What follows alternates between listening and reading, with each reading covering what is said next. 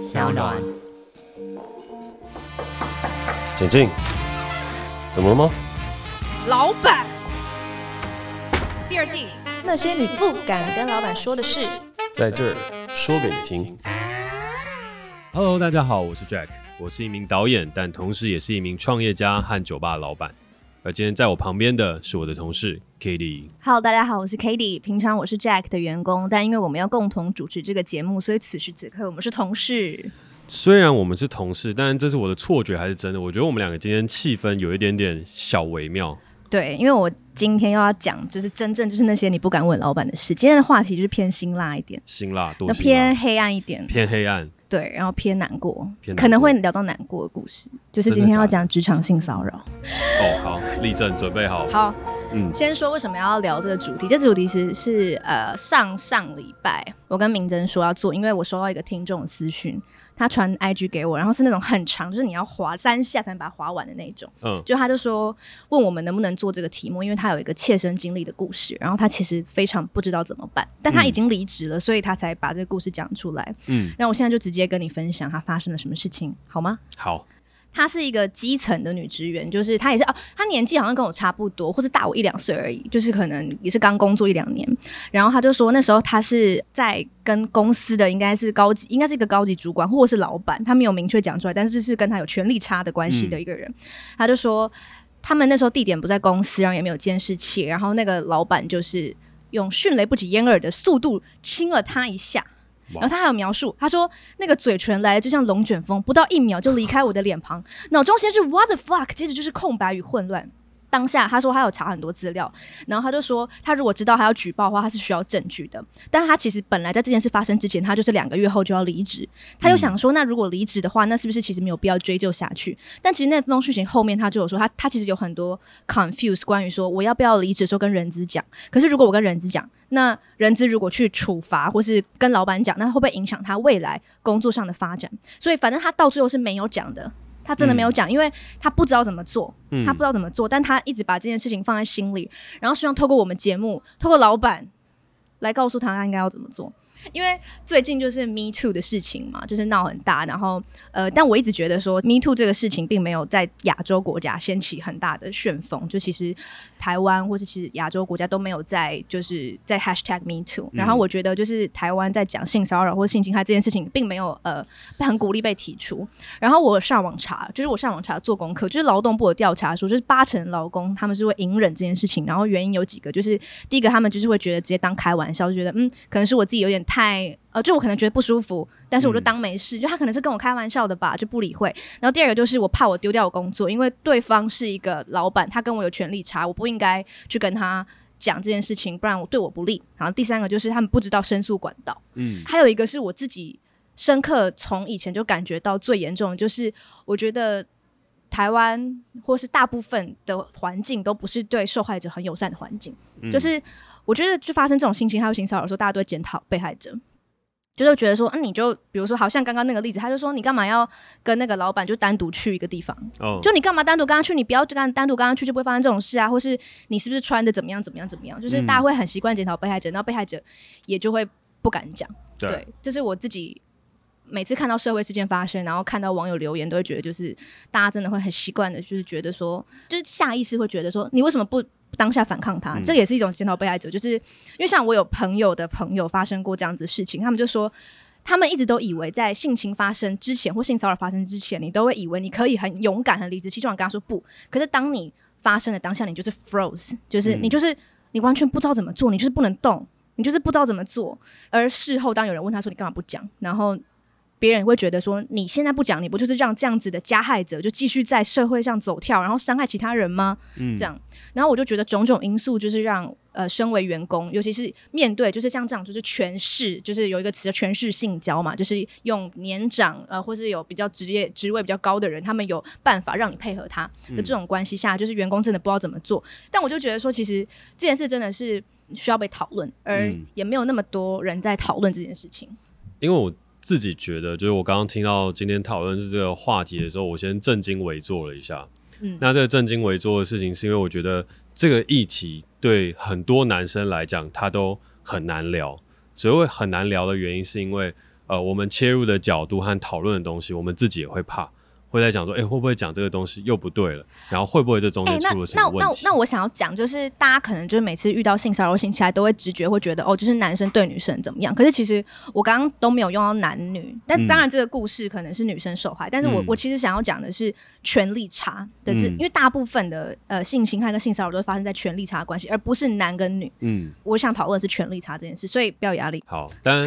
呃，我觉得这还是对我来讲还是会综合一起讲，因为老实来讲，我觉得虽然权力差它跟两性之间并无绝对关系，但以发生的比例来看，嗯、它是有绝对的关系的。是这样，没错。所以实际上面来讲，我觉得很黑暗的一件事情就是，这一个职场性骚扰当中，它当中反映的本质就是男女的不平等。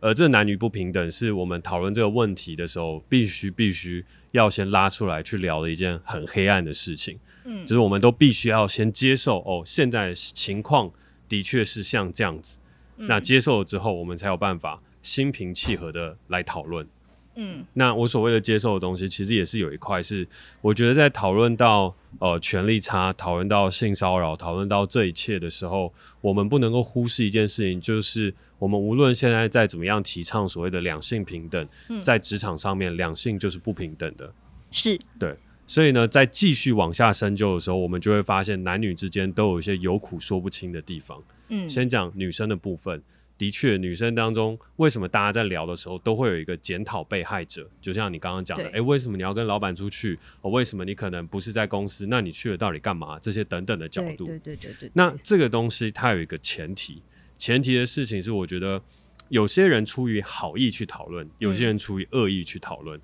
网络上大部分的酸民，某一部分采取恶意来讨论，因为他们可能有所谓的直男或是母猪教或者什么样的一些问题哦，所以他们在讨论的时候就会是开始责怪女性。但有另外一块的事情就是，如果我们认知到这整块的东西的话，真的女生她必须要付出更多的心力在保护自己。嗯，就是这有另外一块，这也是我说，哎，为什么讨论这个会很小心？就是小心的原因，是因为我还是想要把我真实的话讲出来。嗯，但我希望大家不是以说哦，我今天是来检讨被害者的角度，嗯，而是我说这个社会真的很黑暗，所以我生来成为一个生理男性，嗯，我自己觉得我占尽了很多的便宜。我出去喝酒，我去做什么样的事情，我都觉得可以很轻松，嗯，甚至是只是怕我自己喝醉了之后造成别人的麻烦，嗯。但如果你今天是一位女性啊，呃，尤其是我们生理女性。的一个状态来出去去玩，或出去走跳，或是陪老板去应酬的时候，你所要顾虑的东西就非常非常非常多。嗯、我觉得对于我来讲，不是所谓的比较多，而是你真的要非常的小心。嗯，因为我觉得这个不公平到现在是没有被解决的。以台湾来讲，现在的一个我自己感觉到的环境是，台湾它没有像日本或韩国一样，嗯、尤其是韩国，它的男女的不平等，还有它权力的差异，比台湾大一个大的非常多。对，对所以其实当有一些事件爆发的时候，你也会感觉到有，譬如说像 Me Too 啊，或一些等等反抗，嗯、但是它的声音又不像西方一样这么样的强烈，嗯，所以又被压了下去。对，但韩国是比台湾更病态很多的。嗯，好，可是。台湾有台湾的问题，就是台湾的问题是，其实我们有很多不能接受的东西，可是我们就默默的忍受了。嗯、对，我们没有遇到像韩国那么病态的状态，但是台湾也还是有台湾我们目前自己所遇到的一些小问题。像什么？像我们刚刚提到这个故事，他可能自己也觉得哦，这是一个小问题。那，但像这样的小问题，我自己在观察上面，在台湾的职场当中，其实是寄存的。所谓寄存的事情，就是有些时候哦，可能勾肩搭背啊，或者是突然亲一下啊，或者是没有保守一些距离啊，嗯、就在某一些职场上面是还蛮容易看见的。而对于男生来讲，有些时候他们也不会知道尺度在哪里，所以他们是不知道还假装不知道？我觉得一定都会分两块，嗯、就是有些人是知道，但我就一直试探，一直试探，一直试探，然后试探到底会发生什么事情，真的有这样这一块的人。嗯、但我觉得也有另外一块的事情是。他其实从小到大的这一整块事情，他都觉得哎、欸，自己这样很幽默、很风趣、很酷、很 chill，然后再带有一点点小小 A B C 的 feel，所以就是跟你交个朋友，对，然后手就哦要交个朋友美女对，check it out man，yo check it out，哎，let's grab a drink，yo，然后手啊什么东西就开始越来越 其实我没有，舒张。其实我没有遇过这种，呃，还是你以前是这样？我没有，就是毕竟我英文没有那么好，但我就说可能有这样，但也有可能是这人本来就比较海派的，也有类似像这样。嗯、但我是说，无论这件事情长什么样子，就是。嗯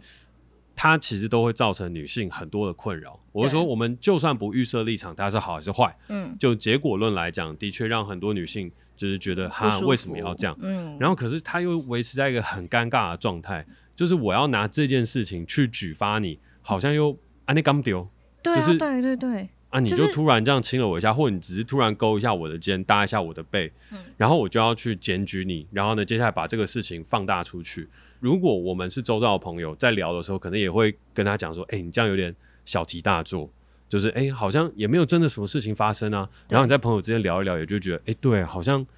真的也没有什么特别的事情，就会如鲠在喉，就卡在这里了。”对。但我觉得这个东西是必须要解决的。嗯。所以必须要解决的事情是，它并不是说哦，我今天就要呃马上去跟人资投诉，或去跟、嗯。呃，谁去举报什么样的事情？嗯，我觉得这个东西他会觉得，我自己会觉得有点过了。嗯，所以有点过的事情是我本来不想做，嗯，然后我被别人就说，哎，你一定一定要这样去做。那其实这个东西会在你心中产生一些压力，就是它可能不是我一定想要去做的事情，但我觉得表达是必要的，还有选择转换也是必要的。所谓的表达事情是。跟劳工局申诉，或是去做一些跟人资沟通的事情，我觉得这些东西它都是你的选择。然后这个事情有可能是你现在觉得我必须要去做，那你就去做。但如果没有必须，梗在喉，譬如说像你愿意把这件事情讲出来，传讯息给你，然后让我们得以在这个广播上面讨论，对，我觉得这就是一件好的事情。嗯嗯，所以一定要讲出来。无论是什么样的管道，我觉得这件事情都应该被拿出来聊，拿出来被讨论，拿出来被大家开始重视。嗯，但我的观点并不会是说，你今天一定要为了哦不要有下一个受害者，嗯，勉强自己去做一些自己可能觉得我好像该去做，但是现在这个阶段来讲，我也不确定我是否应该要去做的事情。原因就是因为像我刚刚讲，你把这个东西拿出来之后，你也会顾虑说，哎、欸，这个东西对我呃以后的工作啊，或者周遭的朋友啊，或者这整个环境造成一些影响，就是这些东西，我觉得就现实层面当中，他的顾虑也没错。可是我觉得你一定要找到舒服的一个管道，把这件事情讲出来。我们都希望他们可以说，但有些人他就是没有办法说，就是刚好他有听我们节目，然后他刚好愿意去私讯，然后他刚好也。消化自己的事情，消化的可能还算顺利。但我今天比较想讨论的事情是，那些没有办法说的人的那种无助感，到底该怎么做？因为我觉得这件事真的很难。如果他今天遇到的是，他说的不一定对他有好处啊，就是他唯一能说的管道，可能就是公司里面人，可是公司里面的人不一定会站在他这边，他也不知道谁会站在他这边，他也不一定有那个勇气，或者他不知道有什么动机去跟更大的老板讲。我觉得这就是像我刚刚最一开始聊的，就是我觉得他这个话题真的有他的黑暗层面存在。嗯、这个黑暗层面就是我们必须要去了解和认知到的事情是，你要改变它，它需要很多人的力量。然后这个很多人的力量是女性、女生，大家也会需要先团结起来。对，而男性、男生这边，他也需要有人一起来站在这边帮你。然后等到这个氛围形成了之后，它才会变成一个健康的平衡。但的确，事实上面就是这个健康的平衡还没有出现。所以在健康平衡还没有出现的时候，譬如说我今天也可以在这边聊一个很简单、很轻松，就是对大家就是应该要站出来，然后大家就是应该要去检举，大家应该要投诉。我们可以不用去管职场当中的事情，我们一定要坚定自己的立场往前去走，然后也要把这个氛围创造出来。可是我觉得这个东西说归说，但是做起来是很难的。所以你要说它里面有很黑暗的故事，然后这些黑暗的故事要怎么办？我老实来讲，我无法改变。而遇到那样的状况，他唯一能做的事情就是你要保护好自己，然后要能够伸出援手。而保护好自己的事情，就是当这样的事情发生的时候，你一定要守住那个线和那个界限。你一定会遭遇到一些很困难的事情，但法律上也有可能有一些协助的管道。那我们怎么样去把这个事情不断不断的沟通？所以你的意思是说，这件事情的黑暗在，就是这件事发生了也没办法怎样，它的黑暗是这个原因。就是今今天如果我真的遇到了，我就只能接受，因为现况来看就是没有平衡，所以我就只能接受。呃，然后我下次要保护好我自己，并不是，我觉得他并不是说只有接受，嗯，而是你要了解你自己正在打一场什么战争。就是男，我不是说男女之间现在是在战争，嗯，而是当你决心要 stand out 出来的时候，你要知道这是一个不好打的战争，这是一个不好推动和完成的事情，但这是你的权益。然后你也争取完之后，会带给更多人有更大的帮助。但如果今天有一个人私下来问我同样的问题，然后就说我到底该不该去举报这个老板去做这些事情，那我不会跟他讲你绝对要做这样的事情，和我希望你要去做这样的事情。我反而会说，如果回过头来你自己觉得你要怎么样做，对你会比较舒服，就是事情发生了，你可以选择接受，你也可以选择不接受，但。我们有些时候往往会跟大家讲说，你就是必须要站出来，必须要反抗，必须要去做这整块的事情。但我觉得要让每一个人都站出来去做这整块的事情，他真的很不容易。所以他会会是在某一个时间点当中去讲出来，去把这个东西变成可能是一个力量，或者可能是一个集结。举一个例子来讲，像 Hashtag #MeToo 的事件发生的时候，他给大家有了一个出口，让这一串的东西。的这些老板们和这些人可以被打倒，可是如果我们今天都是单独的个案出来了，没有一个 trend，没有一个趋势的时候，这些人会被打倒，会被拉下台吗？不会。就像是之前那部电影《重磅新闻》，它讲的就是这一连串的 Me Too 的事件，所以你会知道这个权力结构它是非常非常病态的。而如果我们今天鼓励了一个人去做这样一件事情，然后他的人生可能就这样毁掉了。或是他发生一些不好的事情，我们也无法及时伸出援手的时候，其实我觉得这个东西会是我们也要思考的事情。但是如果今天你想要去推动这件事情发生，和他现在刚好是一个 trend，我们可以表达，可以表态，那这个事情他这时候是很适合被拿出来去讲。那我问一个问题，嗯，如果你今天知道你们公司，有一个女员工，然后她离职，然后是因为你手下的一个你最爱的、能力最好的、你超爱他的一个男性主管，嗯，性骚扰他，你会不会 fire 那男性主管？嗯、而且你这是真的就是很爱他，你一直都觉得他能力很棒，然后你怕帮助你很多，你甚至不知道他有这样这方面的人品上的这个疏失，但你就知道了，嗯，或是那个女员工跑来跟你讲，但那女员工可能就是像我这样新鲜人，那你会相信谁？你会相信这个没有跟你奋战很久的女员工，她跟你说的话，而对这个男员男主管采取一些处罚，还是你会比较偏袒男员工，因为他能力很好，他在工作上帮助你非常多。嗯，如果是在我的公司的话，嗯，我第一件事情也一定会是询问这件事情是怎么发生的，然后确认他的事实。嗯，那我们就先假定这是一件事实了。好，那在已是事实的这个状态下去讨论，我会去询问他的情节的严重程度。为什么会去做这个询问呢？是譬如说，他今天是一个勾肩搭背，或是今天是在一个不知情的一些的情况下，嗯、然后这个女生要选择离职，然后这个主管哦，他没有做出任何的事情，那对我来讲这是不可接受的，我就会是说，那主管必须要受到惩处，然后我也会希望我跟你沟好好沟通，是说这个主管他不会再做同样的事情，然后呢，你会调到一个更可能别的部门，所以如果你没有办法接受的话。这第一个状态，但第二个状态是那个情节是我也没办法接受的，就是那个性骚扰，它已经是变成了一个，我觉得人品是有问题的，嗯，人品是有问题的，譬如说是强吻，哦，我觉得强吻就是人品非常有问题，虽然只是一个嘴对嘴的强吻，嗯，但是我觉得那就是一个我不能忍受的，那我不能忍受的事情就是他对我来讲就形成了重大过失，那重大过失我就会选择要把它 fire 掉，因为对我来讲，我的想法就是这样，在我们公司里面做事情的人。他不能说不要犯错，品格端正，但是有一些基本底线不能踩。嗯，所以偷拐抢骗和像这样品性不端，这是不能发生的。所以对我来讲就是这样。我觉得这中间也是我刚刚提到一个事情，就是并非所有的男生或男性都会是仇视的对象，嗯，而他们讲出来的话，有些时候虽然听起来会有点心里好像有点矮油或有点不舒服，嗯，但是实际上的事情是我们能做的事情也就这样。我们会站在我们的立场，嗯，来去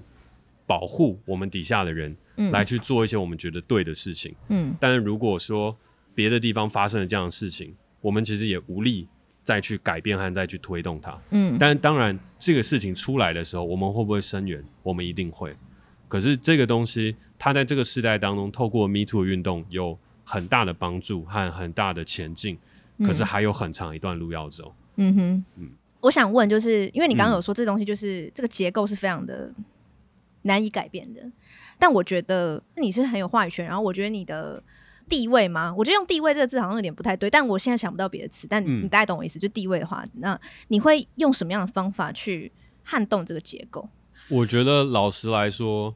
我主动推动这件事情的能量有限，嗯、但是我觉得在。至少在演艺圈这一块，嗯，和至少在我身为导演这一块，我至少树立了一个不错的风气。至少在我的片场和我做的所有东西里面，它永远不会发生潜规则的事情。然后我对待女性的演员都非常非常的尊重，嗯，所以在这整块当中，我也看到除了我之外，很多的新导演都朝这样子一个方向在前进。然后同时也有很多的不能说陋习，但是不好的习惯，我们并没有把它往下带下去。嗯，就是我并没有说哦，今天有哪一个前辈他带我去酒店之后，我就接下来我要带我的后辈再去一次，嗯，或是我并没有去传承一些我觉得我曾经听闻过的一些很不好的习惯，嗯，譬如说有些时候我们会把哦演艺圈的一些软实力哦，把它称作为是一个你能够约多少妹啊，做什么样的事情，那我觉得那个东西就不是我能接受的，所以我就没有去做这样的事情。那我觉得。自己的品性端正，它就已经可以影响到很多的人事物。那为什么我说我的主动性不在此呢？是因为我的主动性比较关注于社会的贫富差距。嗯，就是我觉得这个贫富差距和这块议题会是我不断发生的事情。嗯。那 second priority 和其他的很多不一样的议题，我觉得它都会是我想要去推动。嗯哼。但是以我现在能做的事情，就是我先行得正，坐得端。然后我旁边的人也都要行得正坐得端，那我觉得这件事情它就会产生影响力和改变。然后我觉得只要让越来越多人能够去知道这件事情，重视这件事情，它一定会改善。如果今天真的发生这件这件事情，他要找到一个让他舒服的管道去处理这件事情。而如果他今天决定说出来，他应该要意识到他面对的是多么可怕跟病态的结构，他要有心理准备。面对这个世界的黑暗，因为事实上这个世界目前的状态是还不是很平衡的，所以他要有心理准备。嗯。这是你今天给的一个 advice，对不对？我觉得他不算是建议，我只是说出一个，一个事实，就是老实说，嗯，就是我觉得有些时候我自己看到的东西和听到的东西是大家的检讨和鼓励都没有站在当事人的角度去想。我自己感受到的事情是因为我周边有一些朋友遇到一些事情啊。然后我一开始也是想说，那我应该要鼓励他站出来去讲去说，嗯，可是我发现我讲完之后，我根本没有去想过，那他的人生怎么办？我要接手和帮忙他的人生吗？我到底能协助承担多少？嗯，而这个世界和这些东西也是我所看到的，那我给的这些建议到底该怎么办？我可以很坚定的站在他那边啊，可是那是他的人生啊、欸嗯，所以给鼓励的人有些时候给了很多。而给批评的人也给了太多，嗯，所以在这个社会当中谈到这个事情的时候，就好像一个不能谈，嗯。可是对我来讲，我现在很想要讲的事情就是，请大家怀抱一个事情是同理心，嗯，然后不要过度了。嗯哼，嗯我我懂，我懂，我懂你刚刚说，就是你刚刚最前面说这个话题谈起来会有点难谈的原因是，是因为以前我们聊话题，你都会给很多建议，嗯。呃，我现在能理解你的意思是说，这个话题你给的建议，你没有办法为。别人的人生负责，嗯，哎、欸，我鼓励你去干嘛？鼓励你去干嘛？但其实你不能帮他承受后面的事情啊。对，而且应该是说，我觉得现在有一些 KOL，还有一些就是真的具有影响力的人，我们大家去讲出来的话的时候，就是没有完全的去思考完整。嗯，所以思考完整的事情，是我们当然可以很理性的论述很多的事情的是非对错。嗯。我也可以拿今天的 case 来讲，就是那你下一次就是要收集证据。然后呢，在这个过程当中，你应该就是跟人资反映这个事情，在下一次的 reference track，就是别人打电话给你去做职场一个背景调查的时候，你可以很坦荡荡的去讲出这些话。嗯，可是问题是，那现实世界呢？现实世界就是真的会有老板听到你说出了这些话之后，觉得你很可怕，然后不录用你，这是真的。职场上还是有很多这样子的老板。嗯，而我们如果给了他这样一个建议。支持他走一条非常好的路，可是他注定不是那些 celebrity 很有话语权的人可以去影响和改变，可以让自己被听见。他真的就是一个巨轮底下的蚂蚁，然后他今天要站起来去阻挡那个巨轮，他就一下就被碾死了。这个事情，我觉得站在一个意见领袖和站在一个今天他把这个故事抛出来的角度来讲，我觉得不能够这么轻易的给人这样子的一个结论。嗯嗯，就是我们当然可以义愤填膺的去批评和去给很多的事情，可是我之前给的东西和所有事情，我觉得那都是一个我的观点。嗯，而今天有一个真实的故事出来，然后我觉得这个议题也值得被讨论。嗯。但是我觉得我们也要站在这些人的角度去思考，我们给了这个建议之后，给了他一时的勇气之后，后面会发生什么事情？嗯，所以如果总结做一个建议的话，你今天遇到了职场的性骚扰，我绝对鼓励你要把它说出来，嗯，因为不说你闷在心里会很痛苦，所以你一定要跟你的朋友和家人求助，你一定要丢出这个 sign，嗯，但是你不一定要去跟你的职场的人去做出任何的动作，除非你准备好了。嗯，你有了朋友，你有了家人的鼓励，你准备好要去职场上面沟通，或是你要跟劳工局检举，你都有一个强而有力的 back up 在后面。嗯哼，那那些背后支持你的人，他会形成群体，让你在打这场战争的时候不会那么孤单。对，因为你要想象的事情是，你今天鼓励他做这件事情，他会上到法院的。对。那我们要试想，一个女生站在法院上面，接受法官在问她，法官大部分都是会很平心静气的，就是判别这些事情。对方律师会跟她结辩，就是说，所以他今天亲了你哪里？亲你脸颊，有靠近嘴唇吗？靠近嘴唇多少？所以他有亲到你的嘴唇中间、旁边，还是什么？而这些东西都不干你的事情，所以你要试想那个环境，然后你一定要成为做 backup 的人，但不要成为。鼓励他站上去，在他还没有准备好的时候，那个人会坏掉的。嗯，所以第一阶段你一定要讲出去，你一定要成为一个能够背后支持的人。接下来在下一步的时候，我们要继续支持下去。而你遇到了，你一定要先跟亲近人讲，不要不讲，不讲一定会有问题。然后呢，在更后面的时候，你也可以把你的故事像这样投稿到 Podcast，投稿到不一样的地方，书写出来，让更多人知道和更多人重视它。虽然你可能没有办法站出来，可是你至少让更多人产生了同理。嗯，我们还是有让世界变好一点，所以这是我的建议。嗯嗯，那在这边也要跟大家呼吁，就是如果大家有任何发生这种不敢启齿的事情，都可以私讯我们，我们一定会帮他们讲，对不对？对，一定会啊。嗯，好啦，虽然我有点小 沉重，但是我其实能理解你的意思啊，嗯、就是因为每次就是可能像我之前录几集，听到就是结论都是。这个世界就是这样，就是很黑暗，这样就是有些事实就是必须接受，没有那么美好的时候，都还是会觉得很 sad。但是我觉得我长大了，还是能懂。嗯、对，这就是嗯，世界，嗯、这也就是人生。对，好，那我们现在可以开放给现场观众，没问题。刚刚我们的 Jessie 呢，她是第二次来，然后她刚刚说，就其实受害者不止女性，但也有男性受害者，但是这个社会给男生就是一些刻板印象，就是说男生一定要比较阳刚啊，要坚强啊，男人有泪不轻弹，然后给女生的刻板印象就是女生要比较柔软啊，比较温柔啊，比较可以脆弱。那呃，Jessie 想要问导演，就是说导演身为男性是怎么看待这些包袱，对吗？嗯、对，但是我想要先分享，我之前看过一句话，男性的可被消耗性。跟女性的可被物化性其实是硬币的正反面。我自己觉得这句话很棒，就是我觉得他刚讲的那东西对男生是一种消耗，就是我们给男生加很多包袱，就男生就是要比较不能脆弱。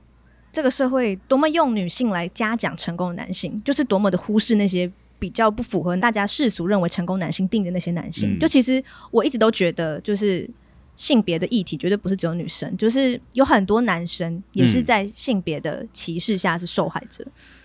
因为你刚刚在后面那个回答，其实又进到了一个更大的一个领域。对啊，这是我突然想到。的，然后刚刚 Jessie 在聊这一块的话，我觉得我自己在看待男性的这一个给自己的包袱，其实我对我来讲，我觉得他还好，还好原因就是因为你有看到女性受到的一些问题和遭遇的一些故事和情境，就是对我来讲，我那时候就觉得身为男生真好。就是如果有任何人问我说，你今天投胎转世，你要变成男生还是变成女生？我百分之百就会跟他说我要变男生。你问了我多少次，我都一样。那这个东西也间接回答到一块事情是，的确，男生他有一些既有的一些问题，比如说我周遭有些朋友，他们其实会反而是很害怕一些跟交往啊，或者是发生一些事情的东西被流出，就是他里面没有做错什么样的事情，但是他就有一种类似被勒索的感觉。其实我周遭有一些诶状态还不错的男生，他也没有做错什么样的事情，但是他就莫名其妙，他自己就开始有了遇到像这样的一些性勒索，或是一些呃类似这样的一些事情。那当然，像刚刚 Jesse 有提到伯恩他在网络上公开了他被性骚扰的事情，我觉得那个也是一个非常悲伤，然后也觉得啊，原来这世界上也有我们忽视到的一块的事情正在不断的发生。但我觉得这些也就是我们所看到的一块的事情，可是跟女生所相比所遭遇到的事情，我觉得有一定的差距。所以如果你问我的话，我觉得我看待身为男性的这些包袱，我自己觉得在能够同理女性的状态来讲，因为它就是两个选择嘛，那我就觉得还好。当然有很多事情必须要去接受，也必须要去承担，可是。在社会上，男生我觉得还是相对强势的一块。但讲到这样，我自己又觉得很悲哀，就是因为不平等，所以两者之间都有一些说不出的苦。嗯，然后在这中间，如果你是一个女生，你也能够体谅男生；你是一个男生，也可以体谅女生。就是这中间指的这批人，大家都会觉得这社会为什么要这样？如果两边均衡的话，那这个世界就很美好了。嗯。刚刚张哲提出了一个问题，这个问题提的很好，就是呃，他先提到我《Mr. Bartender》的第三季里面，其实这个故事当中也写到了有一个音乐的制作人在跟一个歌手之间讨论到一个话题，就是我们在鼓励一个人去追求梦想的时候，他某一些程度是不负责任的，因为你鼓励了他，但是他未来人生你能承担吗？那回过头来到刚刚我们在讲性骚扰这件事情也一样。就是如果你鼓励了别人去站出来去做这件事情，你能承担吗？可是回过头来的事情是，我们的人生难道不需要一些鼓励吗？而我们去追逐梦想和去站出来的这一段期间，和我们所需要一些动力，它不就是也是来自于鼓励的一部分吗？那我们到底该不该鼓励，或我们到底该怎么看待这个事情？好，那针对这个问题，我的回答是。我可能要修正一下刚刚的整块的用语。我觉得鼓励和背后的支持和这些东西，它是可以发生的。那可是不能发生的事情，是你带来了一个你必须要做的这样子的一个语气和这样的一个态度去做你的鼓励和支持。也就是说，我今天鼓励你去追逐你的梦想，但不会是要跟你说，你现在赶快放弃，你就赶快去做，你不做，你人生一定会后悔。然后到了十年之后呢，你会想要跳楼自杀。所以听我的，你现在就放下这一切，去追逐梦想吧。我也不会跟别人说，哦，你现在遭遇了一个性骚扰，如果你现在不做的话，那你会后悔。而且如果你现在不做的话，那下一个人怎么办？如果你现在不做的话，那下一个进来女员工，你是不是害了她？我不会说这样子的话，因为那个对我来讲，它的确也是一种鼓励，但它所形成的事情是一种压迫，所以我的鼓励和我的支持，它不会有如果怎么样，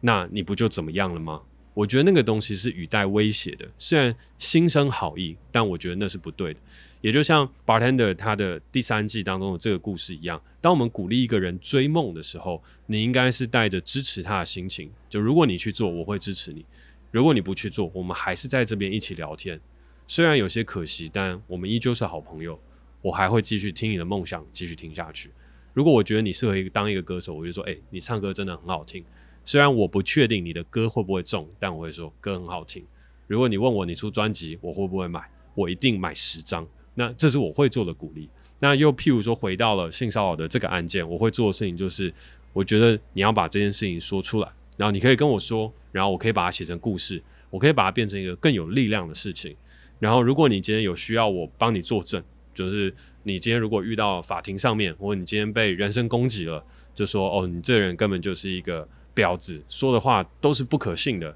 被网军这样出征的时候，我会坚定的站在你旁边，说你是我认识的谁谁谁，他说的话我也愿意跟他一起负责。我会给的鼓励是这样，而不是说如果你不去做这件事情。那你会害了下一个人，那个会变成另外一种的勒索，所以总结来讲的话，我觉得像我以前我也很害怕，就是诶，鼓励会不会造成了什么伤害等等的。但我后来发现不会，我后来发现事情是鼓励它有分对的和错的方法。那我们用对的方法去鼓励，这样就好了。但怕的事情就是我们用了很多社会的压迫性来去促使他，就是做出一个两难的选择。回答王哎、欸。好，超会回答。好，那感谢你收听今天的节目，我是 Jack，我是 k a t i e。那如果你喜欢我的节目，或是对我们的节目的时间长短有一些建议的话呢，欢迎在 SoundOn 上面订阅我们，给我们一些 feedback。对，然后也可以在 Apple Podcast 给我们评分跟留言，我都会看，我很爱看。我每天早上起床第第一件事就是看评分跟留言，然后也可以私讯我的 IG。那我们就下次见，下次见，拜拜。拜拜。